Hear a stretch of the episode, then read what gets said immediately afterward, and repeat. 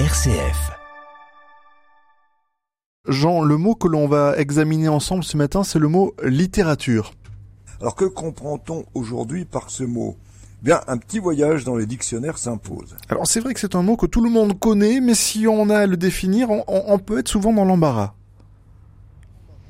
Bah oui, c'est comme définir une femme ou un homme de lettres, hein, qui reste bien malaisé à cerner.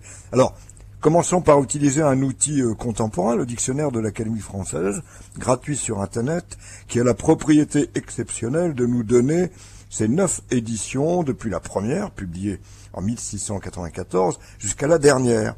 Alors la neuvième édition est presque achevée. Hein. Alors quelle est dans ce cadre la première définition offerte de la littérature? Au XVIIe, la voici par ce groupe d'hommes de lettres, qui est alors euh, l'Académie créée par Richelieu en 1635, Érudition, doctrine, grande littérature, profonde littérature. Il est homme de grande littérature. Il n'a point de littérature, il a beaucoup de littérature. Bah, on comprend clairement que la notion de littérature n'est pas réservée aux auteurs de romans ou de tragédies.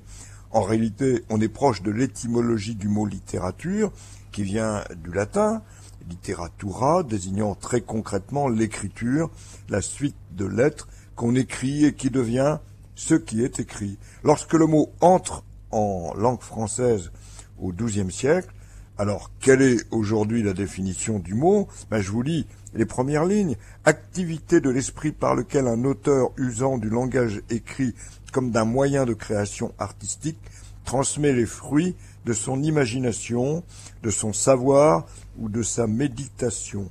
Alors les œuvres résultant d'une telle activité. Voilà la définition générale où intervient la notion de création. Et puis derrière cette introduction se déclinent toutes les acceptions du mot, en commençant par l'ensemble des œuvres écrites, la littérature française par exemple, ou d'un genre, la littérature fantastique. Et il y a même aussi parfois un sens péjoratif à ce mot. Alors oui, qu'on doit à Verlaine, hein, s'exclamant « et tout le reste est littérature euh, sous-entendant sans importance. Ben, je crois euh, qu'au contraire, elle sonne très juste la réflexion de Louis de Bonald déclarant en 1817 que la littérature est l'expression de la société comme la parole est l'expression de l'homme. Voilà qui conviendrait très bien pour Alexandre Jeffen et son ouvrage La littérature est une affaire politique aux éditions de l'Observatoire. Jean, j'en profite car vous aussi vous avez un ouvrage qui vient de sortir, La politesse au fil des mots et de l'histoire chez Talandier.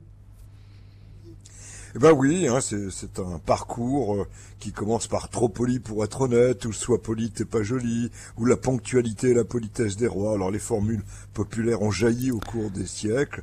Bon, ben je m'efforce de raconter dans l'histoire, mais aussi dans l'espace. Euh, d'ailleurs, la politesse en Russie, qu'est-ce que c'est? La politesse euh, aux États-Unis, la politesse en Europe, etc.